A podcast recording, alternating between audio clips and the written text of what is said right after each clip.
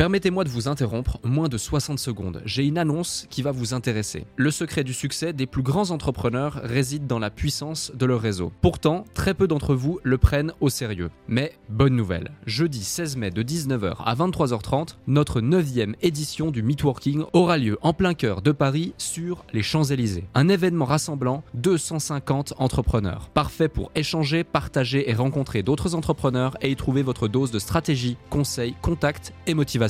Au programme, des conférences centrées sur les piliers de votre activité, vente, stratégie et état d'esprit, un cadre prestigieux, des intervenants experts de leur domaine à votre disposition pour répondre à toutes vos questions et un apéro dînatoire pour les plus gourmands. Ce n'est pas juste un événement, c'est une chance de propulser votre activité avec des conseils éprouvés et un réseau de qualité. Attention, il reste moins de 50 places. Je vous invite donc à réserver votre place maintenant avant qu'il ne soit trop tard en consultant notre site podcastledéclic.fr ou en cliquant sur le lien dans notre bio Instagram. Merci de votre confiance, hâte de vous y voir et maintenant, place à notre épisode du jour. Moi, j'étais très clairement un élève très moyen. J'ai eu mon bac mention passable. J'étais vraiment pas du tout prédisposé à faire des grandes études. Donc, le jour où j'ai appris que j'avais réussi médecine, pour moi, ça reste le moment le plus incroyable et le plus puissant de ma vie. Et ce qui est fou, c'est que j'avais une visualisation extrêmement puissante. Et en fait, pour moi, c'était évident que j'allais réussir. À la fois, tous les voyants étaient au rouge et montraient que je risquais de me vautrer. Et puis, finalement, j'étais tellement persuadé que j'allais réussir que j'ai réussi. Nous avons en fait en nous une boussole interne. Et quand on est vraiment aligné avec ce qu'on veut vraiment faire, avec ce qu'on peut appeler, entre guillemets, mission de vie, d'une manière assez étonnante, ça fonctionne. Depuis 2017, j'accompagne et côtoie des entrepreneurs à succès. Chaque rencontre est unique et permet d'identifier ce qui crée la réussite. Je suis Alec Henry, l'initiateur du mouvement entrepreneurs.com. Et dans ce podcast, j'ai l'opportunité d'échanger avec des personnalités inspirantes qui ont su créer la différence. Avec le déclic, je vous offre une perspective unique afin que vous puissiez à votre tour faire la différence. Salut Denis. Salut Alec. Comment tu vas? Bah, super bien, ravi d'être avec toi, ravi d'être avec ta communauté, de pouvoir partager plein de choses sur les sujets qui me passionnent. Exactement, bah merci de m'accorder un petit peu de ton temps. En plus, euh, il est tôt aujourd'hui, on est samedi au moment où on enregistre cet épisode. Euh, bah, je vais commencer déjà par t'appeler euh, docteur Denis. Euh, docteur Denis Coster, euh, tu es pionnier en médecine préventive, le premier à détenir simultanément deux diplômes universitaires en médecine anti-âge et prévention validés par les universités françaises, médecin anesthésiste réanimateur, ancien chef de clinique des universités, instituteur en hypnose auprès de la NGH, l'une des plus anciennes et importantes associations d'hypnose aux États-Unis. Tu es coach santé également, formé par Robert Tiltz, une figure de la PNL programmation neurolinguistique au niveau international. Tu es également auteur, ayant publié chez des éditeurs de renom tels que Larousse, Albin Michel, ainsi que euh, tu as publié différents articles dans Forbes sur différents sujets liés à la santé. Euh, tu es pionnier dans le domaine du biohacking en langue française. Euh, tu as écrit un premier livre en France, le premier livre en France sur le sujet. Tu es aussi infopreneur où tu proposes différents produits sur des thématiques liées à la santé moderne, telles que les addictions au sucre, l'arrêt du tabac, la gestion du stress, l'amélioration du sommeil et d'autres sujets, était à l'origine la première formation en français dédiée au biohacking. Et c'est ce dont on va parler. Donc après cette euh, longue présentation et félicitations pour ton parcours, euh, ma première des, questions que j'ai envie de te poser, c'est revenons à tes débuts. Euh, avant de rentrer dans le monde de la médecine, est-ce que tu as eu des expériences qui t'ont conduit à t'intéresser à autant de domaines autour de la santé, euh, car tu as un panel d'expériences vraiment large dans divers domaines, que ce soit l'hypnose, euh, la médecine traditionnelle, d'autres types de médecine, le biohacking, la PNL. Est-ce qu'il y a eu un déclic personnel à un moment donné qui t'a poussé à aller dans cette voie? Alors, je vais te raconter comment je suis venu à la médecine. Et en fait, c'est très drôle parce que euh, il y a beaucoup de personnes qui se disent bah t'as dû venir à la médecine parce que tu rêvais euh, d'aller soigner euh, les petits enfants en Afrique ou des choses comme ça et en fait pas du tout. Moi ce qui m'a conduit à m'intéresser à enfin choisir la voie de la médecine, c'est tout simplement la lecture de Marvel. Ah, ça paraît un peu dingue mais, mais c'est la vérité en fait. Quand j'avais à peu près 15-16 ans, j'étais un, un, dingue des BD Marvel et il y avait une BD Marvel où il était question de géants galactiques qui s'appelaient les Célestes qui manipulait l'ADN et que ça permettait de faire des manipulations génétiques. Donc à l'époque, je ne savais pas trop ce qu'était cette molécule. Je me suis euh, renseigné. J'ai découvert l'ADN et je me suis dit, mais c'est un truc incroyable. Donc j'ai voulu être chercheur en biologie moléculaire. D'accord. Donc je suis allé euh, à l'Institut Pasteur. J'ai rencontré un chercheur en biologie moléculaire. Je lui ai dit, bah voilà, moi je vais faire comme toi, comment je dois faire. Et il m'a dit, écoute, il y a trois possibilités. Ou alors tu es très bon et tu fais normal sup. Bon, faut savoir que moi j'étais un élève très moyen. Ou alors tu fais la fac de biologie mais tu sais pas où tu vas aller, ou alors tu fais médecine et puis comme ça, si tu veux plus faire de la recherche, tu pourras faire autre chose. Donc bah, finalement, j'ai fait médecine pour ça, donc pour être chercheur en biologie moléculaire.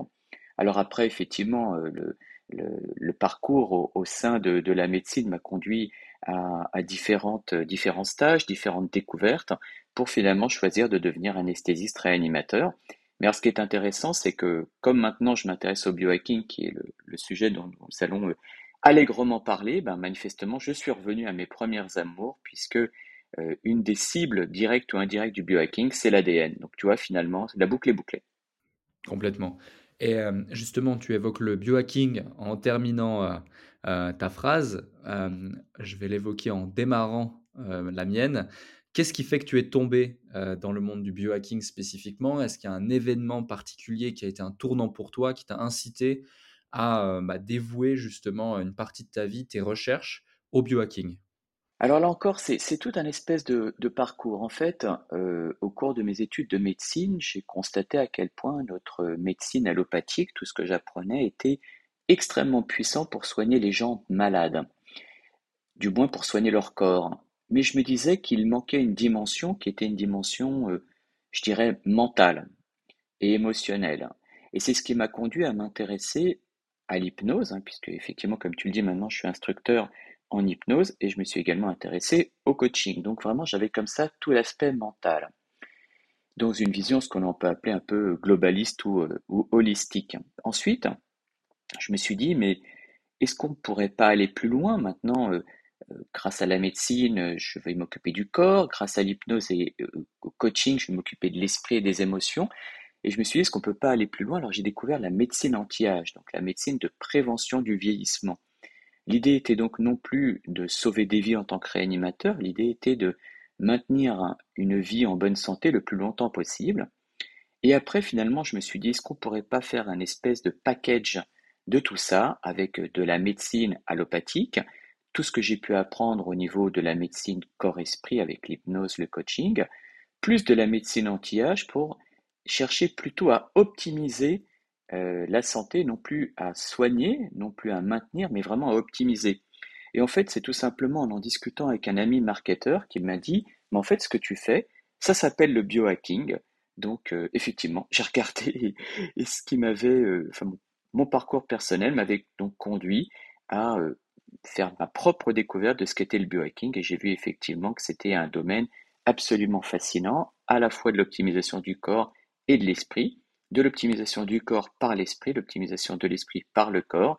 Et donc voilà, je me suis lancé dans l'aventure. Alors au début, euh, je le faisais d'une manière euh, relativement intellectuelle, en me disant, enfin en faisant des recherches. Et c'est finalement euh, au décès de mes propres parents que j'ai vraiment appliqué tous les enseignements que j'avais pu avoir sur moi-même. Et effectivement, là maintenant, j'ai 51 ans. je suis beaucoup plus en forme maintenant à 51 ans que je l'étais à 40. Euh, j'ai perdu 15 kilos, je soulève bien plus lourd à la salle, je suis beaucoup plus productif. Donc, comme tu l'as dit, j'ai écrit des bouquins, j'ai fait des infoproduits, etc. Et euh, tout ça en étant euh, médecin à plein temps, en étant marié, en ayant quatre enfants. Et quand on me demande, mais comment tu fais pour faire tout ça? Je dis tout simplement, ben, je me biohack. Voilà, ça, c'est donc tout un parcours de vie qui m'a conduit au biohacking. C'est fascinant et ce qui est intéressant, c'est que tu es l'exemple concret de l'application de, des conseils que tu donnes et qu'on y voit les résultats. Euh, le biohacking, on en parlait il y a quelques instants en off, euh, c'est un peu à la mode, euh, justement, avec différents outils, différentes solutions. Pour ne citer que ça, des éléments comme la Whoop, le Aura Ring ou des choses comme ça, qui rendent aussi assez, comment dirais-je, assez sexy euh, le, fait le fait d'aller analyser les datas de son corps, etc. Mais pour beaucoup encore, ça reste un peu abstrait ou en surface. Euh, il y a beaucoup de gens qui commencent à en parler, euh, la raison pour laquelle je suis enchanté de t'avoir ici sur le déclic, également d'autres animateurs de podcasts qui commencent de plus en plus à en parler, démocratiser la chose. Pour celles et, et ceux qui nous écoutent et qui ne savent pas réellement ce qu'est le biohacking, pour une manière, d'une manière simple, euh, comment est-ce que tu pourrais décrire et expliquer le biohacking? En fait, on, va prendre la racine des mots. Hein. Alors, c'est intéressant d'ailleurs parce que le mot hacking euh, peut faire un petit peu peur. D'ailleurs, quand, j'ai commencé à, lancer le, biohacking en France il y a hmm, peu près trois ans, trois ans et demi. J'avais vraiment hésité à garder ce nom parce que je le trouvais un petit peu, un petit peu touchy, un petit peu geek. Et bon, finalement, voilà, j'ai préféré le garder. force est de constater que c'était une bonne idée puisque maintenant c'est vraiment le mot qui est utilisé. Alors si on reprend la racine, bio c'est la vie et hacking c'est tout simplement le piratage, la prise de contrôle. Alors il faut effectivement bien insister sur le mot hacking qui a une connotation assez péjorative. en informatique, on parle des black hat hackers, donc ce sont les hackers qui viennent pirater le système pour l'abîmer, pour voler des données. Et il y a les white hat hackers, donc ce sont les hackers, on va dire, euh, positifs qui cherchent au contraire à optimiser le système et à le protéger. Et c'est vraiment dans cette logique que le biohacking a été, euh, créé. Le biohacking a été en fait euh, popularisé par un entrepreneur américain qui s'appelle Dave Esprey. Dave Esprey avait des gros gros problèmes de santé. Il, il disait qu'il avait hérité d'une génétique familiale pas forcément très très glorieuse, que lui-même il avait un mode de vie pas très adapté à, à, une santé longue. Et en fait, il s'est dit, ben, comment je pourrais appliquer mes connaissances en informatique à ma santé? Et donc, il s'est dit, voilà, je vais chercher à hacker ma biologie. Donc, le biohacking, c'est tout simplement ça, chercher à prendre le contrôle de sa biologie. Alors, concrètement, comment on peut prendre contrôle de sa biologie? Eh bien, en fait, tout à l'heure, je parlais de l'ADN. Alors, l'ADN, c'est une molécule que nous avons au sein de nos cellules qui contient notre code génétique et nous avions avant une croyance en science qui était que quand on avait un ADN qui nous disait telle et telle chose, on était marqué à vie, on était obligé d'avoir euh, une vie conforme à notre ADN. Finalement, il y a une nouvelle science qui a émergé, qu'on appelle l'épigénétique, qui a montré que finalement, par notre comportement, nos actions, notre environnement, nous pouvions quelque part euh, décider euh, de l'expression ou non de certains gènes.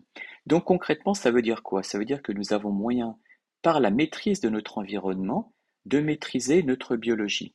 Concrètement, maîtriser notre environnement, ça veut dire quoi? C'est maîtriser notre environnement interne. Environnement interne, c'est pas nos pensées, nos émotions, mais c'est également notre digestion, notre microbiote, nos hormones. Et il y a également tout l'environnement externe. L'environnement externe, c'est les aliments que je vais manger, c'est euh, les ondes éventuellement électromagnétiques ou la pollution à laquelle je suis, euh, soumis.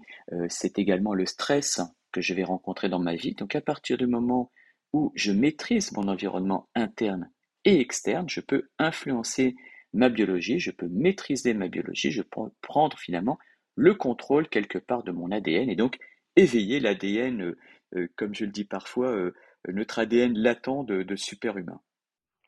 Alors, tu parles justement de super-humain, et moi je trouve ça, je trouve que le mot est très approprié. Euh, il y a beaucoup de, gens qui s'intéressent au biohacking et qui sont en quête de s'améliorer, j'en fais partie, que ce soit justement, alors pour ma part, je vais te citer deux, trois choses que je mets en place, mais typiquement, déjà je pars du principe que il faut avoir une base saine. Donc, euh, je ne bois pas d'alcool, je m'hydrate correctement, euh, je fais en sorte de m'hydrater correctement, pas juste en buvant de l'eau, mais aussi avec des électrolytes et des éléments euh, comme ça. je mange correctement, je fais du sport régulièrement, j'essaie d'avoir un environnement sain au global, je dors correctement. Justement, je traque mon sommeil, je fais des prises de sang tous les trimestres pour analyser euh, des prises de sang poussées pour analyser justement si j'ai des carences ou euh, il y a des éléments euh, importants. Sur cette base de prise de sang, je vais établir un plan avec un, un, médecin, docteur ou pharmacien de complémentation adapté à ma situation à l'instant T. Et du coup, je vais essayer d'améliorer que ce soit mon état physique, mon état mental, mon état émotionnel, mes performances intellectuelles, etc. etc. Donc ça, c'est effectivement, on va dire, la base de, de, pour moi en tout cas, de, de l'amélioration, la connaissance de soi et l'optimisation. Mais pour celles et ceux qui nous écoutent, en quoi du coup maîtriser notre biologie peut-elle affecter notre énergie à tous les niveaux, nos performances en tant qu'individu ou en tant qu'entrepreneur, que ce soit mental, physique, émotionnel, spirituel, que tu as pu identifier au sein des gens que, que, tu as pu accompagner ou qui peuvent appliquer tes différents conseils? Ah, voilà, c'est très intéressant ce que tu as mentionné. Tu as mentionné effectivement ce qu'on appelle nos quatre énergies. Nous avons une énergie physique, nous avons une énergie mentale, euh, émotionnelle et spirituelle. Donc si on prend la base, l'énergie physique, ok, c'est notre force musculaire. Notre énergie mentale, ça va par exemple la puissance de, de, nos pensées, de notre concentration, de notre motivation. L'énergie émotionnelle, c'est euh, notre bien-être, notre stabilité émotionnelle. Et l'énergie spirituelle, je dirais, c'est une espèce de, de quête un petit peu humaine, ou du moins une quête de ce qui nous dépasse. Donc il y a vraiment le, le focus sur ces quatre énergies qui est extrêmement important chez tout le monde et peut-être plus, je vais parler par rapport aux entrepreneurs puisque ce sont les entrepreneurs qui nous écoutent.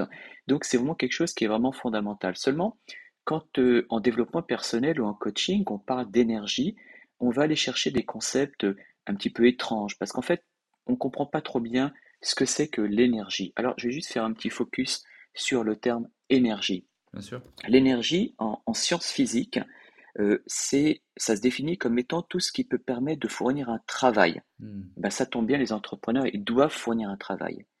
L'énergie en physique, c'est également ce qui permet un rayonnement. Et ben, c'est super parce que les entrepreneurs, ils veulent rayonner au monde. Les entrepreneurs sont vraiment des personnes qui ont à cœur de vouloir euh, apporter une pierre à l'édifice euh, et pas que créer quelque chose pour leur propre compte. Je veux dire, là, par exemple, tu, partages grâce à ce podcast, hein, et d'ailleurs, je t'en remercie, tout un tas de, choses, tu, tiens vraiment à, partager tes connaissances et tes, apports.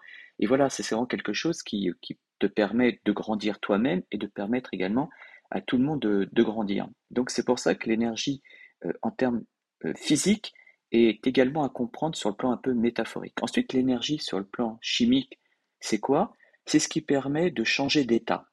Si on considère un glaçon, il a besoin d'énergie pour devenir de l'eau. Si on applique de l'eau, ah, plutôt si on applique de l'énergie à l'eau, elle va devenir de la vapeur. Donc finalement, l'énergie en chimie, c'est ce qui permet de changer d'état. Eh bien effectivement, l'énergie, c'est quelque chose qui nous permet de changer d'état. C'est quelque chose qui nous permet de passer du statut euh, d'un homme, entre guillemets, euh, euh, vulgaire, d'un homme basique, à chercher une optimisation. Donc c'est pour ça que l'énergie est fondamentale. Après cette petite présentation un petit peu, peut-être un petit peu fastidieuse, si on vient à des choses plus pragmatiques, l'énergie chez l'être humain, c'est quelque chose qui est extrêmement pratico-pratique. En fait, l'énergie de l'être humain, c'est l'énergie de nos cellules. En fait, il faut comprendre que nous sommes vivants parce que nos cellules sont vivantes. Et nos cellules sont vivantes parce qu'elles ont de l'énergie. Elles ont de l'énergie pourquoi? Parce qu'elles sont capables de synthétiser une molécule qui s'appelle ATP, adénosine triphosphate. Et en fait, comment l'énergie est fabriquée à partir de, euh, à partir de nos cellules? Et eh bien tout simplement à travers ce que l'on mange et ce que l'on respire. En fait, nos cellules sont capables de transformer ce que nous mangeons, les nutriments que nous mangeons, à l'aide de l'oxygène que nous respirons, en énergie, sous forme de cette molécule qui s'appelle l'ATP. Eh bien, je dirais que l'énergie cellulaire, l'ATP, c'est un petit peu euh, la cible euh, la cible in fine du biohacking. En fait, on fait tout pour augmenter notre énergie cellulaire parce que cette énergie cellulaire sera la base de notre énergie physique, mentale, émotionnelle et spirituelle. Ok, et, c'est hyper intéressant dans le concept que tu évoques ici. Ça veut dire que même si on cherche euh, à optimiser ce que l'on absorbe, ce que l'on ingère et comment on vit, euh, l'environnement dans lequel on vit a également un impact direct sur notre capacité à synthétiser ces aliments et ces nutriments. C'est-à-dire qu'en gros, si on habite dans un environnement qui va être très pollué ou, très stressant pour notre système immunitaire, on va absorber les nutriments et les énergies d'une façon complètement différente que si on habitait dans un environnement qui était beaucoup plus sain, c'est ça? Oui, c'est très exactement ça. En fait, il faut comprendre que dans les polluants, euh, il y a par exemple des métaux lourds, et que les métaux lourds, justement, euh, risquent de contrecarrer les réactions biochimiques qui permettent de produire l'énergie cellulaire. Alors, je ne vais pas rentrer trop dans le détail parce que sinon, euh, je risque un petit peu d'endormir toutes les personnes qui nous écoutent. en même temps, je suis anesthésiste, c'est peut-être un petit peu mon rôle, mais je vais quand même rester dans les choses relativement, relativement simples. En fait, nous avons des réactions biochimiques qui nous permettent d'avoir de l'énergie, et ces réactions biochimiques ont besoin effectivement de bons nutriments, mais ont également besoin de vitamines, ont besoin d'oligo-éléments, et sont très très sensibles à la pollution et à tout ce qui peut justement euh, nuire à notre santé, que ce soit, euh, comme tu disais, de la pollution, euh, je dirais, physique, par exemple les métaux lourds, mais ça peut être également la pollution mentale. La pollution mentale qui est finalement du stress excessif, ça peut également empêcher nos cellules de bien synthétiser l'énergie. Donc là encore, c'est quelque chose de très globaliste. Il faut vraiment rester focus sur cette énergie. D'abord, éviter de la gâcher Alors certes, il existe des méthodes pour augmenter l'énergie cellulaire, il existe des compléments alimentaires pour augmenter l'énergie cellulaire, mais déjà, commencer par éviter de la gâcher. Mmh, oui, complètement. Euh, tu évoquais tout à l'heure euh, le fait que donc tu as appliqué euh, euh, nombreux éléments à ta vie, à ton quotidien, et que effectivement aujourd'hui tu as une forme qui est bien meilleure que, que ton âge réel. Concrètement, dans quelle mesure le biohacking a eu un impact dans ta vie, dans ton quotidien, et comment est-ce que tu l'utilises euh, dans ton quotidien? Euh, ça pourrait être intéressant, et après on viendra justement sur l'importance du biohacking pour les entrepreneurs. Qu'est-ce que ça peut leur apporter concrètement euh, dans leur quotidien d'entrepreneur ou dans leur performance globale? Salut à vous tous qui êtes de plus en plus nombreux à écouter le déclic. Je tenais à prendre quelques instants pour vous en remercier personnellement. Grâce à votre soutien et votre écoute, nous connaissons une croissance fulgurante parmi les podcasts business en francophonie. Si aujourd'hui vous voulez améliorer votre karma, je vous invite à laisser un avis et 5 étoiles maintenant sur la plateforme de podcast sur laquelle vous écoutez cet épisode. Cela ne prend que quelques instants et ça aide énormément pour continuer de vous offrir des interviews de plus en plus inspirants avec des invités inédits. Je lis tous vos avis et ils représentent beaucoup pour moi. Maintenant, retour à l'épisode. Bah, en fait, c'est déjà à travers des routines relativement simples, faire en sorte, par exemple, d'éviter, euh, tu l'as, tu l'as dit, hein, d'éviter tout ce qui peut nuire à la santé, alors des choses aussi basiques que ne pas fumer, éviter de boire de l'alcool, éviter le, sucre, éviter le stress excessif, éviter euh, les manques de sommeil. Donc toutes ces choses-là qui qui semblent assez simples et qui finalement sont fondamentales. Euh, en fait, je vais juste faire une petite, euh, une petite digression, mais euh, le, fait est que euh, la longévité n'a cessé d'augmenter dans nos pays euh, grâce au progrès de la médecine, de la, de l'hygiène, etc. Et en fait, on s'est rendu compte qu'il y avait finalement maintenant euh, euh, une diminution de la longévité à cause du développement des maladies chroniques. Les maladies chroniques qui, a priori, nous tueront tous avec la vieillesse, c'est les maladies métaboliques, les maladies euh, cardiovasculaires, les maladies neurodégénératives et les cancers.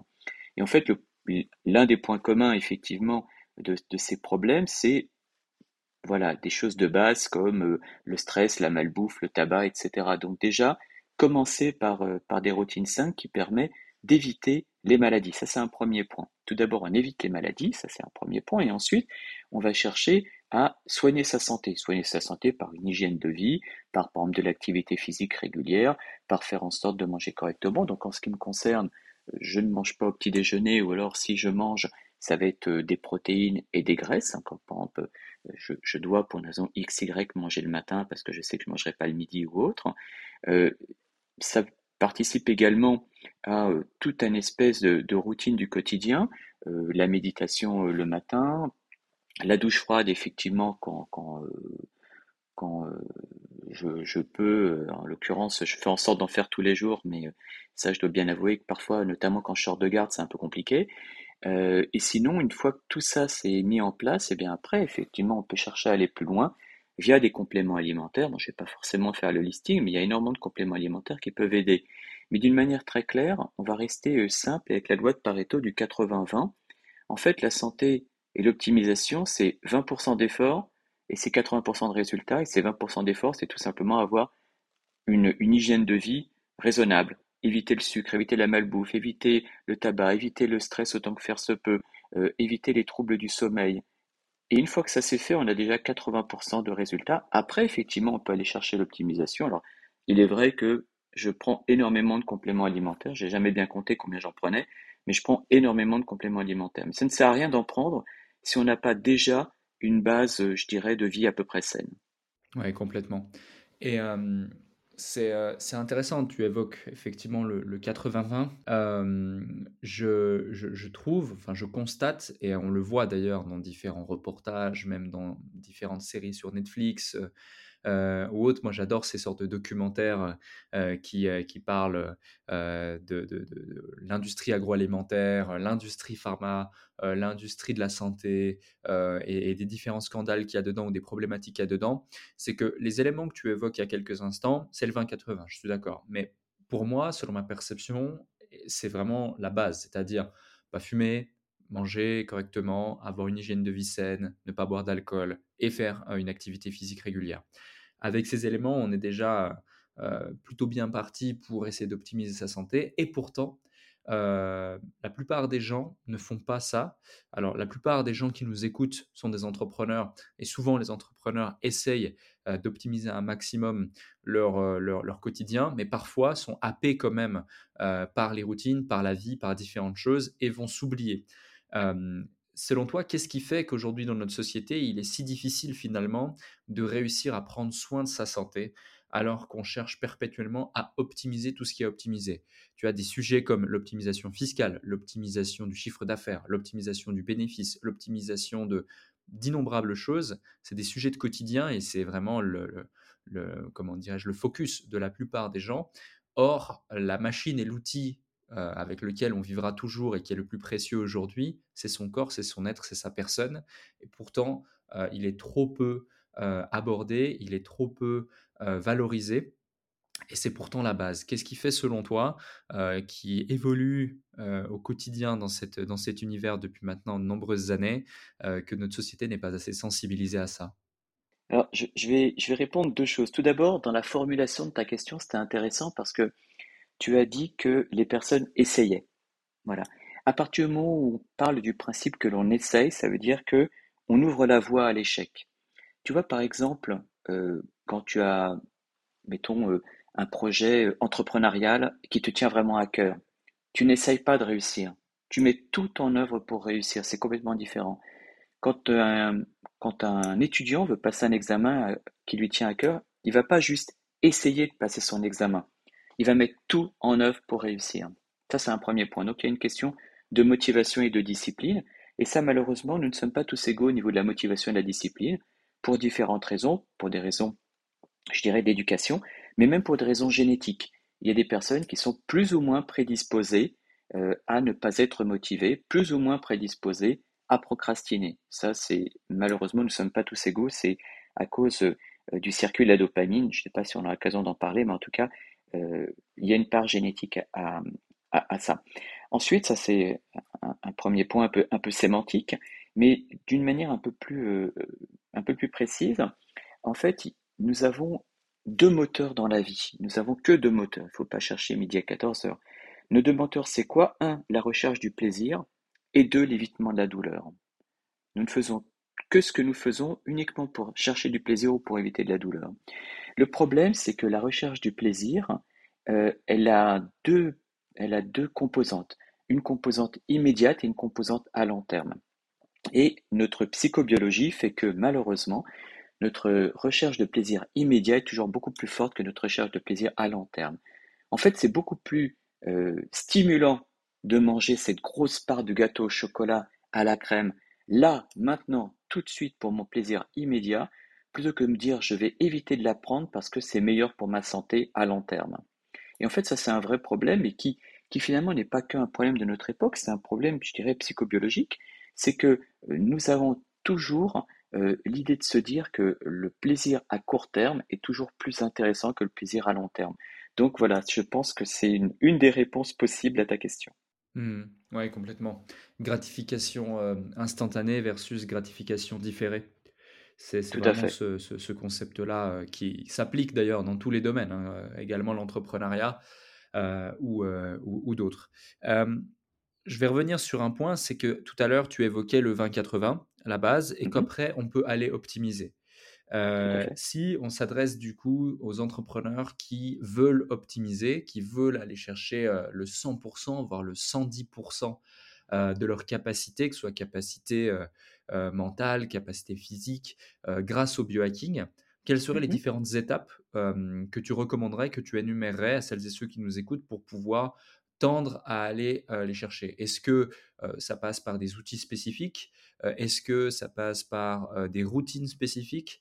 Est-ce qu'il y a d'autres choses qu'on doit appliquer, qu'on doit mettre en place pour pouvoir justement d'abord, j'imagine, faire un état des lieux, comprendre, et puis ensuite pouvoir optimiser? Oui, alors il y, a différentes choses. Donc déjà, je vais revenir sur, la base. Je pense qu'on ne revient jamais assez sur la base. C'est-à-dire que ça ne sert à rien de chercher à optimiser euh, si la base n'est pas bonne. Je veux dire, ça sert à rien d'aller planter des graines si la terre n'est pas fertile.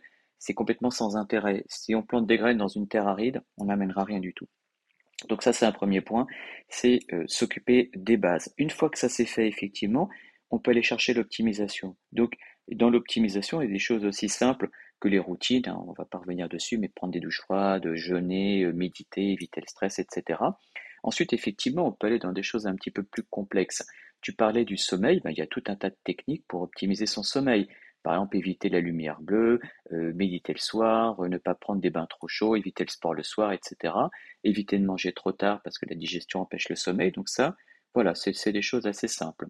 Après, concernant l'exposition au stress, de toute façon, c'est illusoire de croire que on peut avoir une vie sans stress. La question est de savoir comment gérer son stress. Donc, apprendre à gérer son stress de manière X, Y, Z. J'évoquais la méditation. C'est pas forcément l'outil le plus simple parce que certaines personnes trouvent que méditer c'est un peu, un peu chiant, hein, pour le, dire très clairement. Mais on peut pas pratiquer la respiration type cohérence cardiaque. Ça, c'est une excellente routine qui permet de gérer son stress au quotidien. Après, euh, l'idée aussi, ça va être euh, d'augmenter sa dopamine. Hein. J'évoquais tout à l'heure la dopamine. La dopamine, c'est euh, le neurotransmetteur un petit peu, un petit peu fondamental, surtout de l'entrepreneur, hein, puisque c'est le neurotransmetteur de, la motivation, de la concentration, euh, de, la volonté d'entreprendre. Et il faut vraiment faire un focus sur cette euh, dopamine. Là encore, avant de chercher des choses compliquées pour la dopamine, il faut faire en sorte d'éviter de la gâcher. On peut gâcher sa dopamine en allant dans le dark side de la dopamine, qui est l'addiction. En fait, la dopamine, à la fois, c'est quelque chose qui nous sert grâce à la motivation, c'est également quelque chose qui nous dessert parce que c'est aussi le neurotransmetteur de l'addiction. Euh, et également des gratifications immédiates dont tu, dont tu parlais tout à l'heure. Donc si on est complètement rivé sur les réseaux sociaux, par exemple, on va swiper sur notre téléphone portable, on va regarder les images, oh sympa, un chat, oh sympa, j'ai un like, etc. Et on se fait des petits shoots de dopamine, en fait, c'est un peu comme si on gâchait notre dopamine. Il faut comprendre que le matin, c'est un petit peu comme si on se réveillait avec un stock d'énergie cellulaire, un stock de dopamine, et ou bien on l'utilise à bon escient, ou alors on va l'utiliser à mauvais escient ou là on l'utilise en la gâchant, sans n'importe quoi, ou alors on va l'utiliser pour des choses utiles. Alors par exemple, dans les choses utiles, ce qui peut être intéressant, c'est de, de voir un petit peu au cours de la journée de l'entrepreneur quels sont les moments où il est le plus productif, où il se sent euh, le, le mieux dans sa tête. Nous avons chacun un rythme biologique, on appelle ça les rythmes circadiens, et en fait ces rythmes vont influencer euh, notre, notre état mental. Il y a des périodes dans la journée où tu vas sentir que tu es plus ou moins productif. Et eh bien ces moments de la journée où tu es plus ou moins productif, c'est là où il va falloir que tu, que tu fasses euh, le maximum de ton travail utile. Parce que comme ça, tu vas mettre à profit, je dirais, euh, euh, ton moment, je dirais, biologique d'optimisation avec ce qui est important. Une hmm. fois que tu, tu, as fait ça, ça c'est un, un, point vraiment important, je dirais, de, de calendrier. Ensuite, il faut comprendre que la dopamine, elle est synthétisée au niveau du tube digestif, à 60%. Donc, si on mange n'importe quoi, si on mange des choses qui ne nous conviennent pas, on va avoir des troubles digestifs, on va mal synthétiser notre dopamine, et donc on va comme ça avoir, euh, on sera plus prédisposé à avoir des espèces de crash euh, de dopamine. Ensuite, effectivement, on peut prendre des compléments alimentaires qui vont favoriser euh, la dopamine. Alors, un combo euh, que je trouve extrêmement simple et, et que je trouve voilà, assez, assez chouette, c'est par exemple caféine nicotine. Tous les fumeurs savent que euh, ce qui les rend euh, très productifs, c'est le mélange café-clope. Alors évidemment, je ne peux pas dire qu'ils ont raison de prendre du café et des clopes, mais en tout cas, ce qui est sûr, c'est que quand il y a une tâche importante à faire, eh bien, si tu calques cette tâche importante à un moment de la journée où ça correspond à ton cycle je dirais, de productivité et qu'en plus tu prends euh, un petit peu de caféine, euh, voire un petit peu de nicotine en chewing-gum ou en patch, et eh bien là tu auras un espèce de boost d'énergie qui va te rendre encore plus productif. Voilà, tu vois, tout ça c'est des choses euh, qui sont extrêmement simples, mais qui à la base nécessitent tout d'abord d'avoir une hygiène de vie correcte. Ça sert à rien de prendre de la caféine et de la nicotine si à côté de ça on bouffe de la merde ou qu'on gâche sa dopamine à swiper sur les réseaux sociaux. Hmm.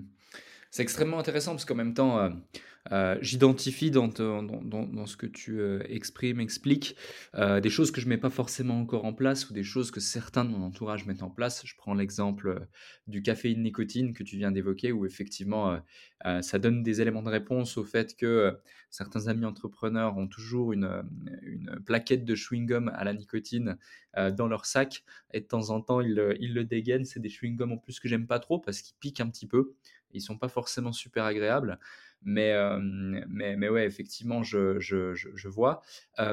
Il y a un autre point aussi, tu spécifiais tout à l'heure, tu évoquais le stress. Et, et, d'ailleurs, c'est assez drôle parce que toujours dans cette optique de biohacking, je vois que désormais, il existe des outils qui initialement initialement était euh, conçu pour les diabétiques et qui ont été un petit peu modifiés pour identifier le taux de cortisol que as dans le son, qui est, l'hormone du stress, et du coup pouvoir avoir une influence directe sur, sur, sur ton stress, ou en tout cas essayer de le monitorer de la meilleure façon possible. dans mon cas et dans le cas de la plupart des entrepreneurs, on est soumis quotidiennement à des challenges, à des sources de stress potentielles. comment est-ce que on peut faire? Tu évoquais la méditation, tu, tu, pourras évoquer peut-être d'autres outils ou d'autres façons de faire pour essayer de canaliser au maximum son stress, de le stabiliser ou au moins de réussir à l'interpréter pour pas devenir esclave de pulsions liées au stress consciemment ou inconsciemment. Bah déjà, la première chose, enfin il y a plusieurs choses déjà. Déjà, première chose, accepter l'idée que nous sommes stressés de nature et c'est tout à fait normal d'être stressé. Euh, c'est illusoire de croire qu'on peut vivre une vie sans stress et non seulement c'est illusoire, mais en plus, ça ne serait pas souhaitable. En fait, il faut comprendre que nous sommes tous stressés tout simplement parce que nous sommes tous les héritiers de nos ancêtres. Et nos lointains ancêtres, c'était qui? C'était des hommes du Cro-Magnon qui devaient avoir assez de stress pour courir plus vite que euh, l'antilope qui voulait manger et courir plus vite que le tigre à dents de sable qui voulait les bouffer. Donc de toute façon, nous sommes uniquement les descendants de nos ancêtres qui ont réussi à avoir suffisamment de stress pour survivre. En fait, le stress, c'est tout simplement un mécanisme de survie. Donc déjà, il faut comprendre ça. C'est que nous sommes de toute façon stressés et c'est OK d'être stressé. Seulement, il y a deux choses. Il y a le stress qui peut nous détruire, parce qu'effectivement, du stress chronique, euh, ça peut avoir euh, euh, pour conséquence des excès de cortisol et, comme tu le citais tout à l'heure, le cortisol, c'est une, hormone de stress qui, sur le long terme, peut abîmer notre santé. Mais il faut comprendre aussi que le stress, on peut finalement, euh, d'une certaine manière, s'y habituer. En fait, le stress aigu, qui est le stress de survie, est extrêmement positif.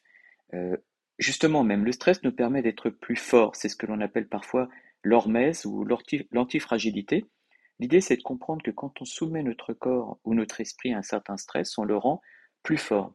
Et tout ça, ça s'explique d'une manière euh, totalement euh, biologique et biochimique. Tout à l'heure, je parlais de la synthèse de l'ATP par nos cellules. Eh bien, en fait, quand on est soumis à un stress, on va forcer nos cellules à fabriquer plus d'énergie. On va forcer nos cellules à fabriquer plus de systèmes pour lutter contre le stress cellulaire.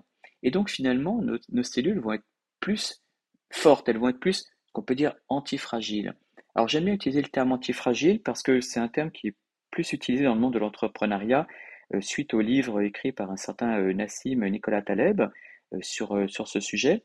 En fait, lui dit que quelque chose qui est dur, si tu le plies, ça va casser. Quelque chose qui est hormétique, c'est quand tu le quand plies, il va retrouver sa forme normale. Et l'antifragilité, c'est quand tu plies quelque chose, il va devenir plus fort, plus puissant. À partir du moment où on comprend que le stress, c'est quelque chose qui peut nous rendre plus fort, Là, à ce moment-là, ça devient vraiment intéressant. Quand le stress devient notre allié, là, ça devient vraiment chouette. Alors, comment on peut faire pour faire de notre stress un allié? Ben, Par exemple, en se soumettant, que ce soit du corps ou de l'esprit, à des stress maîtrisés. Hmm. Quand on est soumis, par exemple, avec notre corps à un stress euh, type la douche froide, eh ben, on va forcer notre corps à résister, à devenir plus fort. Quand on va soumettre notre, notre stress enfin notre corps, pardon, à euh, un sauna, par exemple, pareil, il va devenir plus fort. Quand on soumet notre corps à de la musculation, on va avoir mal, on va avoir des courbatures parce que notre corps souffre. Et eh ben, ça va lui permettre de devenir plus fort.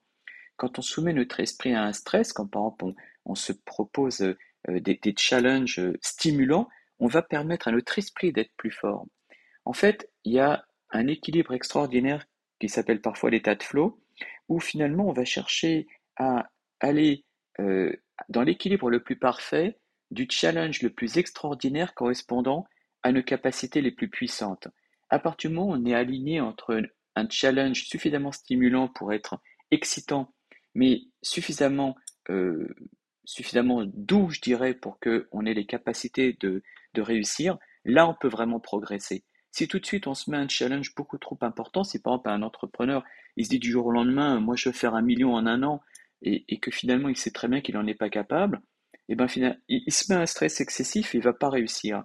Alors que s'il se met un premier stress, un premier palier en se disant d'abord, je veux faire 1000, ensuite je veux faire 2000, ensuite 4000, ensuite je veux monter progressivement à 100 000, et bien là, il va plus pouvoir réussir justement parce qu'il fonctionne par étapes, parce qu'il se met un stress qu'il va pouvoir gérer. Et c'est ça qui va lui permettre d'être plus fort. Ouais, c'est euh, hyper, c'est hyper intéressant parce qu'en t'écoutant, on constate euh, plusieurs choses, mais il y en a une qui me, qui me saute aux yeux, c'est que finalement, c'est super d'avoir plein d'outils, et on va en parler dans quelques instants, euh, j'ai hâte d'avoir justement ton point de vue sur, sur ces outils euh, qui sont assez à la mode en ce moment. Euh, mais la vraie science et le vrai outil qui fait la différence, jusqu'ici en tout cas dans, dans, dans notre échange, c'est aussi la connaissance de soi et la connaissance de comment notre corps, notre esprit et les différents éléments qu'on a évoqués vont réagir à des stress ou à des actions pour pouvoir finalement en tirer profit. Et le biohacking, c'est vraiment ça finalement, c'est vraiment comprendre comment on fonctionne pour réussir par des actions qu'on va mener ou par des choses qu'on va, qu'on va, qu'on va initier ou ajouter, à hacker, entre guillemets, ce processus et tirer pleinement profit de la chose. Euh, c'est très intéressant parce que ça vient casser euh, la croyance du fait de tu dois avoir tel whoop à ton poignet ou tel ring ou raring euh, à, ton doigt ou autre pour pouvoir t'optimiser, mais ça passe déjà par te comprendre, te connaître, t'écouter, et puis ensuite pouvoir effectivement traquer la data, parce que comme on dit, on ne peut améliorer que ce que l'on peut mesurer. Et, Tout à fait. Et ça, c'est un sujet justement que j'ai envie d'aborder avec toi. Alors c'est clair que lorsqu'il s'agit de prendre des compléments alimentaires, par exemple, d'évoquer le fait que tu en prenais beaucoup, j'imagine que ces compléments, tu ne les prends pas euh, de manière euh, hasardeuse. Euh, tu, dois certainement du coup faire des prises de sang ou identifier spécifiquement pourquoi tu, veux prendre ces types de compléments plutôt que, d'autres. au même titre que lorsque tu vas, par exemple, analyser ton sommeil, tu vas peut-être utiliser un outil et, connaître tes cycles de sommeil, etc., en amont pour pouvoir les optimiser. on voit de plus en plus de gens qui utilisent des outils pour ça. Pour ma part, par exemple, j'utilise une Whoop. pour celles et ceux qui, se posent des questions, on mettra le lien d'une part de tes réseaux sociaux et d'autre part de, de, ce qu'est la Whoop, la Oura, etc., directement en description de cet épisode. J'utilisais il y a de ça quelques années la Oura Ring, qui est une bague connectée qui permet aussi d'analyser différentes choses. Toi, dans ton cas et dans, ton quotidien, notamment quand tu parles de biohacking, quand tu recommandes différentes choses à certaines personne, entrepreneur, personnalité ou individuel. Est-ce que tu recommandes d'utiliser ce type d'outils Si oui, quels sont les usages que tu recommandes d'avoir? Qu'est-ce que tu penses de ces outils qui aujourd'hui finalement sont assez à la mode et mettent en lumière justement le biohacking? Ça, ça, ça, m'amuse ta, ta, question parce que ça me fait penser à une phrase que je dis tout le temps, comme tu le disais, je, suis anesthésiste réanimateur et, il y a une phrase que je répète euh, tout le temps au bloc opératoire. Souvent, les gens se moquent de moi, c'est je dis je suis pas là pour enfiler des perles. C'est-à-dire que pour moi, en fait, tous ces outils, il y a, vraiment une part gadget euh, euh, qui est complètement sans intérêt parce que voilà, il faut pas se cacher, il y a, tout un business autour de autour de ça, de, de ces choses connectées. Bon, c'est bien beau de connaître ses cycles de sommeil, c'est bien beau de connaître son taux de cortisol, c'est beau de connaître son taux de glucose, etc. Mais surtout, ce qui est important, c'est pourquoi on le fait. Euh, il y a cette fameuse conférence que tu connais certainement, c'est Start with Why. Mm. Euh, voilà, la question c'est pourquoi, qu'est-ce qu'on en fait? Moi, c'est OK d'avoir tout un tas de data, mais comme tu l'as dit, on ne peut maîtriser que ce que l'on peut mesurer. Donc la question est de savoir est-ce que ces mesures sont fiables? Certaines le sont, certaines ne le sont pas. Beaucoup de choses sont gadgets. Hein. Euh, j'étais au, congrès du biohacking à Amsterdam le, mois dernier. il y avait énormément de choses qui étaient complètement des gadgets euh, qui n'avaient aucune base scientifique. Donc déjà, je pense qu'il faut avoir l'esprit critique. Ce sont des outils qui donnent des indications. Mais les indications, ce ne reste que des indications. C'est-à-dire que euh, si, si ta bague te dit par exemple que tu as un sommeil très perturbé, mais que toi tu te sens super en forme le matin, eh bien c'est ça qui est important. Donc la question c'est vraiment si ces outils ont, euh, leur utilité et qu'est-ce qu'on fait, qu'est-ce qu'on fait des, des datas. En fait, effectivement, on peut être très jusqu'au boutiste en biohacking. Hein. L'exemple même du jusqu'au boutisme en biohacking, c'est Brian Johnson, hein, qui est un entrepreneur américain qui a l'idée de vivre jusqu'à 200 ans, je crois, et, et qui a une routine absolument de dingue, qui se fait suivre tous les jours par des tonnes de scientifiques, de médecins, qui mangent tous les jours la même chose, qui a une routine euh, extrêmement précise, qui fait des changements de son sang, etc., etc. Bon, euh, ça c'est ok, il, euh, il est très très très très jusqu'au boutiste, mais on n'est pas forcément obligé d'être comme Brian Johnson pour optimiser sa santé.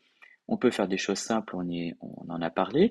On peut effectivement traquer tous ces paramètres via des gadgets. Ce sont des indications. Ça peut avoir son utilité, mais ça, ça, ça, donne juste que des indications. Après, moi j'aime bien aussi les prises de sang, évidemment, à savoir que l'inconvénient d'une prise de sang, c'est que c'est, ça te donne une carte, je dirais, une, une, photo instantanée de ton état à l'instant T, mais entre le moment où tu fais ta prise de sang et le moment où tu reçois les résultats, euh, déjà ta biologie elle a changé. Donc euh, là encore, ce sont des indications. C'est-à-dire que l'idée, c'est surtout de comprendre l'interprétation et quoi faire. Euh, donc concernant tous ces gadgets, moi je trouve que la, aura c'est vachement intéressant. alors au niveau des cycles de sommeil, oui, je trouve aussi que c'est intéressant au niveau de la fréquence cardiaque et la, variabilité de la fréquence cardiaque. Donc ça, ça peut être un, outil, un outil intéressant. Euh, après, là encore, il faut vraiment être, pragmatique. La question, c'est pourquoi on le fait et qu'est-ce qu'on fait de toutes ces données? Euh, est-ce qu'on est vraiment là pour optimiser ou bien juste pour avoir le plaisir d'avoir un gadget high-tech et euh, de donner du pognon à une société qui a créé un truc juste pour notre, pour notre petit shoot de dopamine du matin? Hmm. Tu, mets le doigt sur euh, quelque chose de très intéressant et c'est un sujet euh, qui vient souvent sur la table lorsqu'on parle de ces outils. j'ai souvent la réflexion, alors moi ça m'est jamais vraiment arrivé parce que j'ai instauré une petite règle euh, où je le consulte pas le matin justement. mais mais j'ai beaucoup d'entrepreneurs, tu vois, qui me disaient ouais, moi j'ai arrêté ces gadgets parce que justement je me réveillais le matin, j'étais en pleine forme. Puis je regardais mon moniteur, que ce soit sur la Oura ou sur la Whoop, peu importe, et on me disait que j'avais fait une mauvaise nuit. Et du coup, je démarrais mal, ma journée parce que je culpabilisais et je me disais que j'avais peu d'énergie. Et, ça, le nombre de fois que, qu'on me l'a raconté, mais vraiment, et, et, pour, plein, pour plein de choses. Donc, c'est très vrai. L'idée, c'est vraiment de se dire, OK, c'est un, indicateur. Il faut avant tout s'écouter et ensuite voir dans quelle mesure on peut l'influencer. Après, je trouve que dans, en règle générale, c'est quand même relativement accurate, en tout cas pour moi, euh, dans le sens où euh, j'utilise euh, la Whoop depuis maintenant six mois environ. J'ai utilisé la Oura pendant deux ans. J'ai arrêté de le faire aussi pendant deux ans complètement. Et, et, et, tu vois, typiquement, il y a de ça, il y a de ça dix jours. Je suis en team building en Espagne avec les membres de l'équipe. Et le, le, premier soir, on va manger plus tard que prévu. On mange de la viande rouge au, dîner et je bois deux verres de vin. Donc moi qui bois jamais et qui ne mange pas de la viande rouge le soir parce qu'il a une digestion lente et du coup je sais que je vais mal dormir, je, me je, sais que, que, ça va influencer mon sommeil et le lendemain après-midi, lorsque je regarde effectivement mon moniteur, je vois à quel point euh, la, qualité de mon sommeil et la qualité de mon recovery a été atteinte à cause de ces deux simples actions. Donc c'est vrai que ça peut donner des indications, euh, mais après quand tu te connais, bah, effectivement, euh, le but c'est de réussir à, agir, à agir sur ça correctement. Tu as évoqué, as évoqué un point lorsque tu parlais de ta routine. Tu disais alors que, en général, tu ne manges pas le matin, sauf si tu dois manger le matin et tu vas t'offrir du coup une source de protéines, une source de lipides. donc tu fais du jeûne intermittent. tu as évoqué aussi tout à l'heure le fait de traquer sa, sa, son, son glycogène, son taux de glucides, etc. J'ai un ami qui s'est mis euh, corps et âme euh, dans l'hyperoptimisation euh, que tu évoquais avec l'exemple de Brian Johnson il y a quelques instants. Alors, pas à son niveau, mais, presque, il pourrait presque tendre à y aller. Et il s'est imposé une diète cétogène pendant, presque un mois. Et Dieu sait aujourd'hui, surtout lorsque tu te déplaces et que tu, tu, te balades, que ça peut être compliqué de tenir une diète cétogène où l'objectif c'est de manger moins de 25 grammes de glucides par jour, sans quoi effectivement tu sors de l'état de, de, de cétose. Est-ce qu'il y a sans vouloir transformer toutes les personnes qui nous écoutent en, en, en, machines qui vont faire des diètes cétogènes ou autres et rentrer en état de cétose dans les, dans les, dans les 10 prochains jours. Mais est-ce qu'il y a des diètes ou en tout cas des euh, préconisations euh, que toi, en tant que professionnel euh, de la santé et expert du biohacking, tu recommanderais pour permettre à quelqu'un qui n'a pas forcément de routine de changer déjà la façon dont il s'alimente ou s'hydrate pour avoir rapidement une différence et un impact sur son niveau d'énergie global. Mmh Alors écoute, je vais, juste faire une toute petite correction par rapport à ce que tu as dit. Hein. Tu, disais qu'effectivement la diète cétogène, c'était moins de 25 grammes de glucides euh, par, jour. En fait, c'est pas tout à fait 25 grammes de glucides, c'est 25 grammes de sucre. D'accord. Et là, je, vais, je, vais, juste faire une, petite, je ne vais, pas entrer trop dans les détails, c'est juste que euh, c'est pas la même chose. Il faut pas confondre glucides et sucre. Complètement, tu as raison. Certes les, certes, les sucres sont des glucides, mais tous les glucides ne sont pas des sucres. Si tu manges des légumes, ce sont des glucides, mais qui sont composés de fibres, qui sont des, les fibres, c'est quoi? Ce sont des glucides, mais que l'on ne peut pas digérer. Donc, si tu prends des légumes, euh, ça peut tout à fait s'intégrer dans une, dans une diète cétogène. Je vais peut-être expliquer deux, trois petits trucs sur la diète, euh, sur la diète cétogène. Donc, en fait, la diète cétogène, c'est un, régime alimentaire qui, initialement, a été conçu pour les enfants qui faisaient des crises d'épilepsie avant qu'on connaisse les traitements des crises d'épilepsie, parce qu'on s'est rendu compte que effectivement, quand on se mettait en état de cétose, euh, ça calmait le cerveau et qu'au contraire, le, sucre avait plutôt tendance à exciter le cerveau. Donc, concrètement, c'est quoi la diète cétogène? C'est diminuer au maximum les apports de sucre, hein, j'insiste bien de sucre et donc pas de, de glucides, de manière à pouvoir obliger notre corps à passer ce qu'on appelle en mode cétose. En fait, notre corps, il a deux types d'énergie. Il a le mode glucide, donc euh, c'est-à-dire qu'il va consommer du sucre, et il a le mode cétose, c'est-à-dire qu'il va consommer du gras. Euh, il faut comprendre qu'on n'a absolument pas besoin de sucre. Absolument pas besoin de sucre. Ça, c'est euh, là encore, je reviens à ce que je disais tout à l'heure. Nous sommes descendants des lointains ancêtres Cro-Magnons. Les Cro-Magnons, ils mangeaient pas de sucre. Hein. Ils mangeaient surtout des protéines et du gras. Et ça les a pas empêchés de, ça les a pas empêchés de survivre. Les Esquimaux euh, ne mangent absolument pas de sucre. Ils mangent pas de fruits, ils mangent pas de sucre. Ça ne les empêche pas de vivre. Donc, d'une manière très claire, nous n'avons pas besoin de sucre. Alors, une chose très, très, très simple pour avoir plus d'énergie, c'est éviter le sucre. Alors, ça veut dire quoi? Ça veut dire, par exemple, éviter les petits déjeuners classiques que l'on prend en France, c'est-à-dire euh, pain, beurre, confiture, euh, viennoiserie, pain au chocolat ou chocolatine, ça dépend où vous habitez, mais tout ça, c'est une bombe à retardement. Quand on prend du sucre le matin, qu'est-ce que ça fait? Ça fait un shoot de, sucre, certes, ça fait un shoot de dopamine aussi, euh, mais surtout, ça fait un, shoot d'insuline. L'insuline, c'est l'hormone qui permet de réguler le sucre. Le problème, c'est qu'une fois que l'insuline est, est sécrétée, après, ça va entraîner une baisse très rapide du sucre, ce qui fait que quand vous prenez un gros petit déjeuner plein de sucre, vous allez avoir vers 11 heures une baisse d'énergie parce que justement, vous allez avoir une charge d'insuline qui va euh, faire baisser le sucre très rapidement. Et donc, vous allez avoir cette sensation de baisse d'énergie. Alors que si vous prenez quelque chose de cétogène, c'est-à-dire ou bien ne pas prendre de petit déjeuner ou leur prendre un petit déjeuner gras et protéiné, vous n'aurez pas cette sécrétion d'insuline et vous n'aurez pas comme ça cette baisse d'énergie à 11 heures. Donc ça, c'est une chose de vraiment fondamentale. Je pense qu'une des choses principales à, faire, c'est euh, arrêter les, apports de sucre, euh, de sucre rapide. Ça sert à rien et c'est délétère pour la santé. Hmm. Je te rejoins effectivement et il est important peut-être aussi de spécifier que c'est facile à dire, mais c'est difficile à faire dans le sens où euh, alors, moi, j'ai pris l'habitude, justement, euh, j'ai grandi dans un environnement où on mangeait pas de biscuits, on mangeait pas de gâteaux, euh, on mangeait pas de, euh, trucs trop transformés industriellement, etc. Et le fait de manger sain, le fait de faire un jeûne intermittent, le fait de manger des, flocons d'avoine le matin, des œufs et, autres, du, poulet, du riz et des légumes à tous les repas, c'était c'était mon quotidien. Donc, et de pas manger de soda, de boire de soda ou des choses comme ça. Mais aujourd'hui, on le voit, on est, on est, enfin, je veux dire, l'industrie agroalimentaire. D'ailleurs, il y a, un reportage incroyable sur Netflix s'appelle Poison, qui, est, qui dingue. Je ne sais pas si, si tu l'as vu, mais c'est assez fou. celles et ceux qui nous écoutent, je vous invite à aller le regarder. Et puis, il y, en a un autre qui est justement sur le sucre. on se rend compte qu'il y a du sucre absolument partout.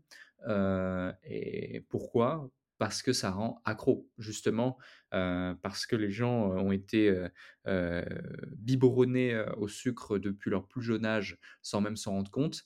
Et du coup, bah, ça crée de l'addiction. Ce qui crée de l'addiction du crée, de, crée de la dépendance, crée de la dépendance, crée de la récurrence, crée de la récurrence, crée du chiffre d'affaires, crée du chiffre d'affaires, de la croissance économique et donc des intérêts pour ceux qui, ceux qui le mettent en place. Donc, là, avec ce podcast, quand, quand, je t'ai invité, merci encore d'être là hein, pour tout ce que tu partages, c'est incroyable. J'espère les gens qui nous écoutent euh, mettent de la valeur sur tes propos et sur ton expertise et j'invite les gens à se renseigner sur tout ça, à aller regarder ce que tu fais.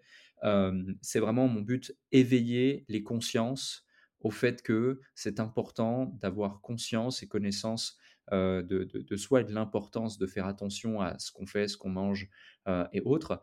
Euh, mais en même temps éveiller les consciences sur le fait que c'est pas si facile parce qu'on est dans une société où aujourd'hui l'intérêt euh, de, de, de, de l'agroalimentaire au global, bah, c'est pas forcément euh, de nous avoir en bonne santé ou de faire en sorte qu'on mange de manière équilibrée, quoi.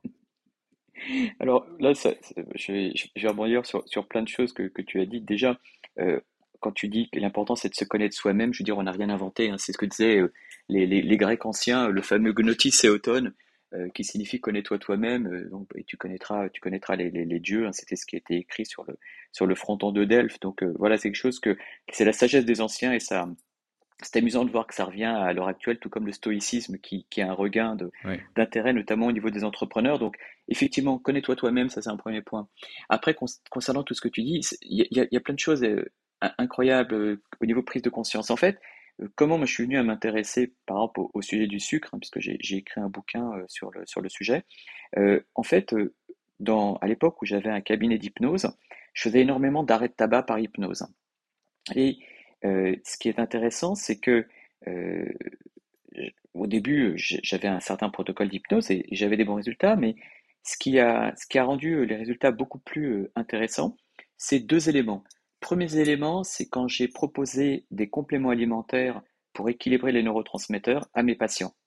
Donc, ça montre bien que l'addiction au tabac, c'est pas juste un problème émotionnel, c'est aussi un problème physiologique. Donc, quand on donne les compléments alimentaires qui rééquilibrent les neurotransmetteurs, j'avais des meilleurs résultats.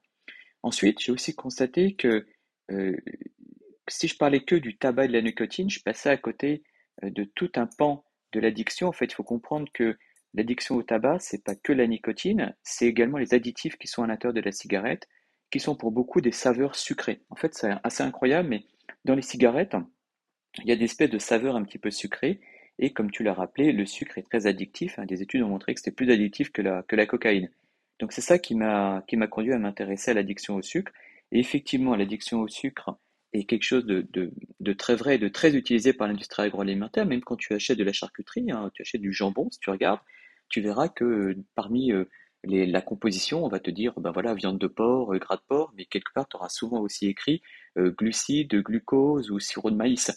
Donc l'industrie agroalimentaire, c'est très bien qu'en rajoutant des additifs sucrés, tu vas consommer plus, tu vas être beaucoup plus addict, mais malheureusement, le problème, c'est que ça, va nuire, ça va nuire à ta santé.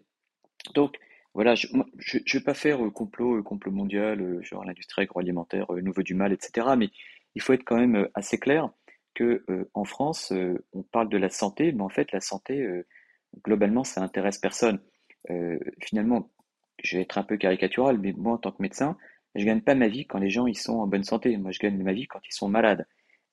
donc finalement, on a un système de soins qui va récompenser et payer la maladie plutôt que, que, la santé et le bien-être. Donc c'est une espèce de prise de conscience qui est vraiment importante. En fait, le truc, c'est que si on fait attention à sa santé en, France, on va par exemple euh, essayer de manger bio, éviter le sucre, etc. Euh, ben globalement, euh, c'est un peu fastidieux, ça coûte de l'argent. Alors que globalement, en France, ce qui est cool, c'est qu'on a la sécurité sociale et au moins quand on est malade, ben, ça ne coûte rien, va voir le médecin. On a la sécu, la mutuelle et globalement, la maladie coûte rien.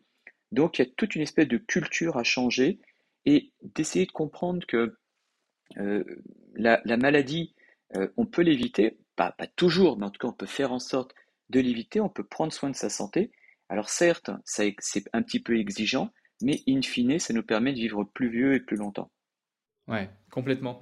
Et euh, c'est hyper intéressant ce que tu évoques. Alors ça, c'est un autre débat. On va rentrer dans les, euh, débats euh, ou autres. Et, le but, c'est n'est pas le sujet du tout du, du, podcast, ni de prendre position, ni quoi que ce soit.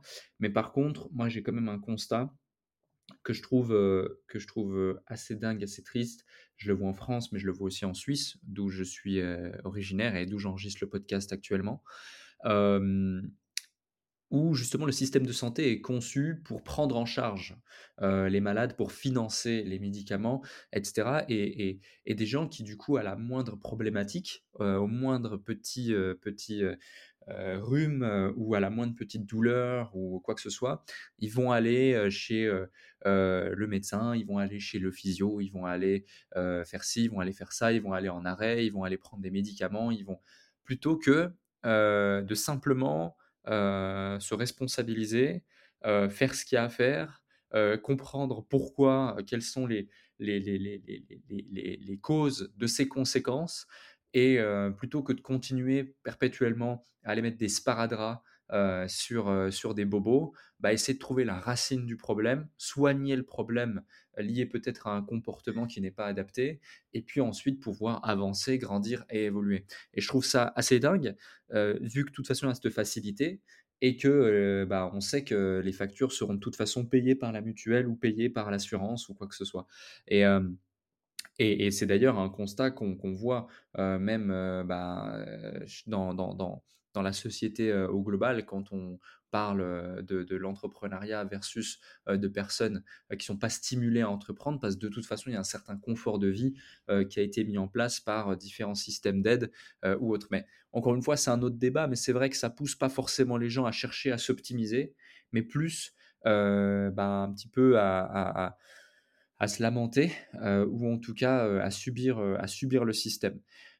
pour revenir au sujet initial et, rester sur le biohacking, est-ce qu'il y a des, des, des, stratégies concrètes de biohacking ou liées à la santé que tu préconises pour améliorer la clarté mentale, la stabilité et la résilience émotionnelle? C'est-à-dire que comme on l'évoquait tout à l'heure, on a parlé un petit peu des challenges et du stress auquel l'entrepreneur est soumis. Mais outre le stress auquel l'entrepreneur est soumis, l'entrepreneur, être entrepreneur, c'est gérer des problèmes, c'est prendre des décisions, c'est réussir à être intellectuellement équipé pour pouvoir justement avancer, faire face aux différentes, différents challenges. Est-ce que il y a des choses qui, peuvent, qui, peuvent, qui peuvent apporter ou qui peuvent aider. Que ce soit, par exemple, dans, je dis une bêtise, tu vois, je me suis rendu compte qu'à un certain moment, moi, j'avais des maux de tête parce que j'étais déshydraté. Je me suis dit, c'est bizarre, je bois assez d'eau, mais, mais je suis quand même déshydraté. Et, et j'ai découvert les électrolytes.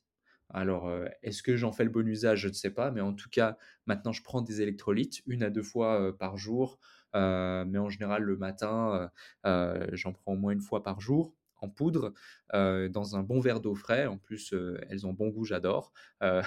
Et, du coup, je suis passé de, voilà, je suis déshydraté à plus du tout. même en, relation directe avec mes prises de sang. Euh, et, je suis passé de je me réveille la nuit pour boire de l'eau parce que justement je, je suis j'ai soif à justement bah, ne plus me réveiller la nuit donc ne pas casser mon cycle de sommeil parce que j'avais plus de problèmes. Donc c'est un élément simple qui a eu un, comment dirais-je, un impact direct sur mes capacités mentales indirectement parce que meilleur niveau d'énergie, plus de maux de tête, meilleure capacité à se concentrer, etc. Est-ce qu'il y a d'autres choses, d'autres tips comme ça que tu pourrais partager euh, pour celles et ceux qui nous écoutent, même si chaque cas est unique et que dans tous les cas, euh, il est recommandé d'aller consulter un professionnel et de s'informer en complément de ce type de podcast. Et c'est pour ça que tu as écrit des bouquins et c'est pour ça que tu es aussi présent euh, sur Internet via différents supports. Mais, mais est-ce que tu aurais deux, trois choses à nous partager à ce sujet? Bah, En fait, j'ai déjà commencé par faire le lien avec ce qu'on disait jusqu'à présent, en fait, le, biohacking, il a trois étapes. Première étape, c'est dépister les déséquilibres. Deuxième étape, c'est corriger les déséquilibres. Et troisième étape, c'est optimiser. Ben, c'est tout à fait ce que tu, ce que tu as décrit par rapport à toi-même. Tu as constaté un déséquilibre, c'est-à-dire j'ai des maux de tête. Tu en as conclu une, une hypothèse qui était je dois être déshydraté. Tu as cherché à corriger cela en buvant de l'eau. Et finalement, tu t'es rendu compte que tu pouvais optimiser en prenant des électrolytes. En fait, tu as très bien constaté et tu as très bien décrit quel était le game changer justement d'avoir pris soin euh, de, ton hydratation. Donc l'hydratation, c'est un point fondamental. Hein. on est constitué euh, à 70% d'eau. Mais en fait, le problème, c'est que quand on prend de l'eau, on ne prend que de l'eau. Or, notre corps, notre plasma au niveau du sang, c'est de l'eau, mais également des électrolytes. Donc si on boit que de l'eau, c'est un petit peu comme si on diluait nos électrolytes et finalement, c'est quelque chose qui à terme n'est pas très bon et ça peut même créer, comme tu le disais, des problèmes euh, mentaux. Hein. Ça peut même aller quand on boit que de l'eau pure à un œdème cérébral. Là, je vais très très loin, mais en tout cas, c'est quelque chose qui, euh, qui, existe. Alors après, est-ce qu'il y a moyen de, de faire mieux? Oui, bien sûr.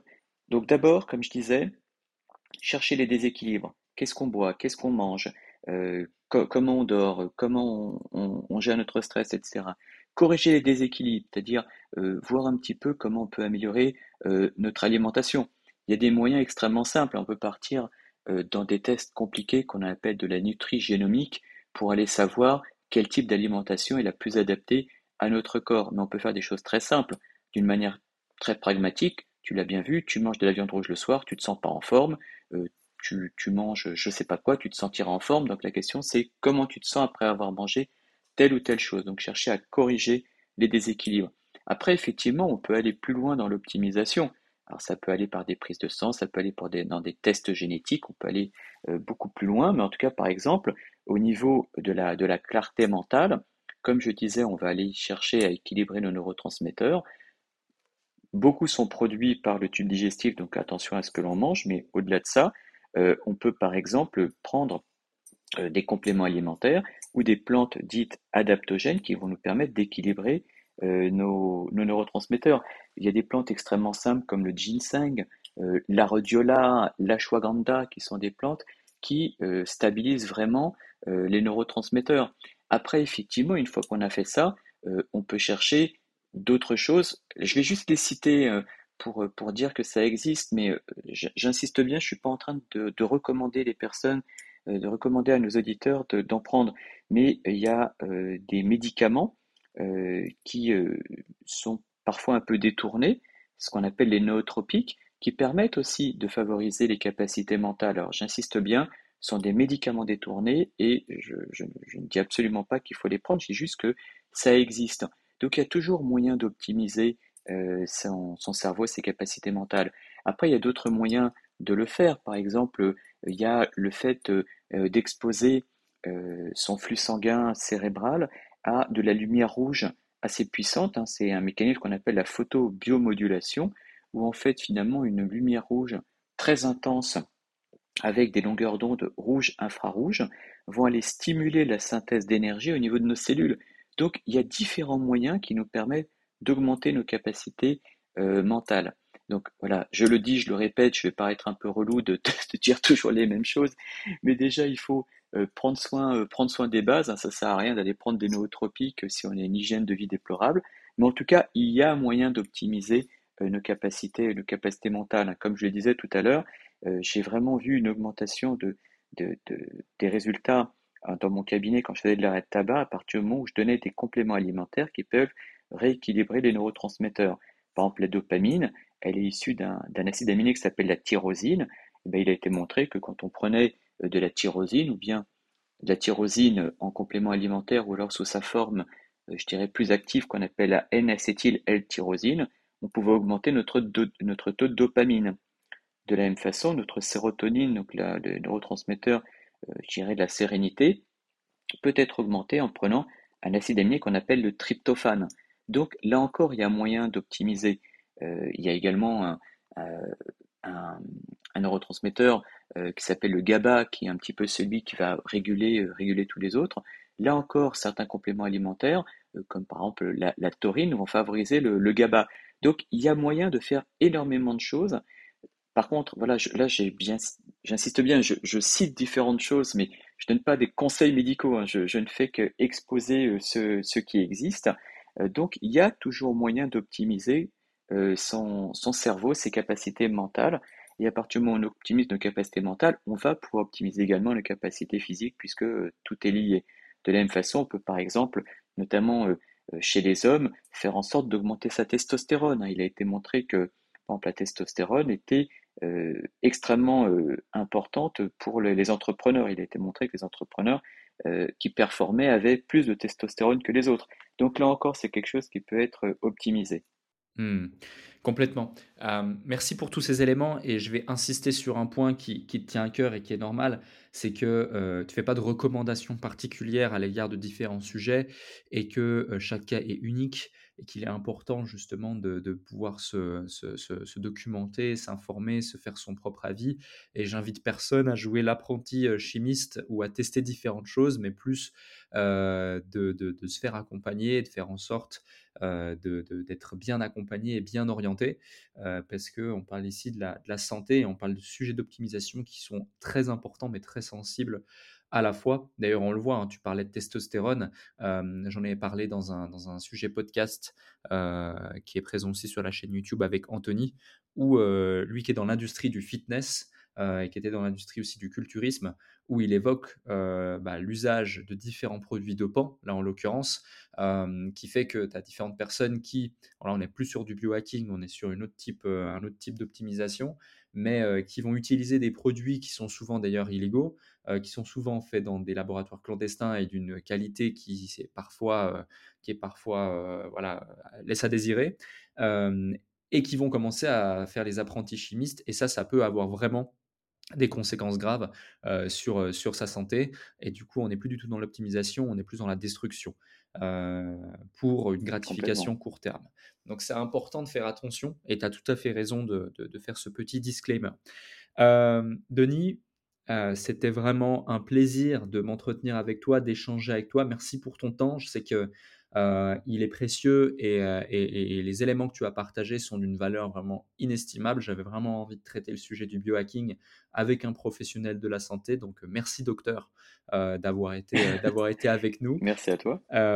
j'ai adoré, j'ai adoré ce moment et, celles et ceux qui nous écoutent, si vous avez eu autant de plaisir à, écouter cet épisode que je n'en ai eu à l'animer, bien faites-le nous savoir comme à chaque fois avec les 5 étoiles sur Apple Podcast, avec vos commentaires, avec votre présence sur LinkedIn et on mettra tous les liens euh, en description si vous voulez aller plus loin dans ça. On mettra aussi, j'imagine que sur ton LinkedIn, tu as les références de, des différents livres que tu as écrits, etc des articles que tu as écrits si on veut aller plus loin ou de ce que tu fais. Euh, mais j'ai une dernière question pour toi euh, que je pose à chaque invité du déclic. Euh, mmh parmi tout ce que nous nous a partagé, est-ce qu'il y a un déclic, un élément qui dans ta vie a littéralement créé une transformation, je dirais, identitaire chez toi ça peut être sur le plan personnel comme le plan professionnel, ça peut être une simple citation comme une situation ou une phrase ou une anecdote, positive ou pas. tu as vraiment carte blanche pour le mot de la fin. Waouh, alors ça, je m'attendais pas, pas à ça. je dirais que ce qui a été le, plus incroyablement transformatif dans, ma vie, c'est le jour où j'ai appris que j'avais eu mon, concours de première année de médecine. Euh, comme je le disais euh, au début, moi j'étais très clairement un élève euh, très moyen. Vraiment, j'ai eu mon bac mention passable. j'étais vraiment pas du tout, pas du tout, je pense, prédisposé à faire des, grandes études. quand mon père a su que je voulais faire médecine, il s'était dit, ah bah, au moins c'est cool, il aura peut-être la motivation d'avoir le bac, on verra après pour, pour lui faire faire un BTS. donc, donc voilà, le jour où j'ai appris que, que j'avais réussi médecine, pour moi, ça reste le, le moment le, plus incroyable et, le plus puissant de ma vie. Ce qui est absolument incroyable, c'est que, évidemment, je, me suis donné beaucoup de mal, j'ai énormément travaillé euh, là-dessus, mais aussi, ce qui est fou, c'est que j'avais une, une, visualisation extrêmement euh, puissante et, et, en fait, pour moi, c'était évident que j'allais réussir. À la fois, tous les voyants étaient au rouge et montraient que je risquais de me vautrer, et puis finalement, j'étais tellement persuadé que j'allais réussir que j'ai réussi. Euh, donc je pense que c'est vraiment ça qui, est important, c'est que nous avons en fait en nous quelque part une, une boussole interne et que quand on est vraiment, vraiment aligné avec euh, ce pourquoi on est fait, on peut parler de l'ikigai, enfin il y a, plein de manières de conceptualiser la chose, mais quand on est vraiment aligné avec ce qu'on veut vraiment faire, avec ce qu'on peut appeler entre guillemets notre mission de vie, ben, d'une manière assez étonnante, ça fonctionne, même si a priori euh, les indicateurs montrent que ça devrait pas dû fonctionner. Merci Denis, c'était vraiment un plaisir de faire cet échange avec toi et puis euh, on, on, se tient au courant pour la suite. Yes, un grand merci à toi Alec et puis ben, bravo pour, euh, pour tout ce que tu fais et puis un, un, grand, un grand merci en tout cas encore pour toute l'organisation. Merci.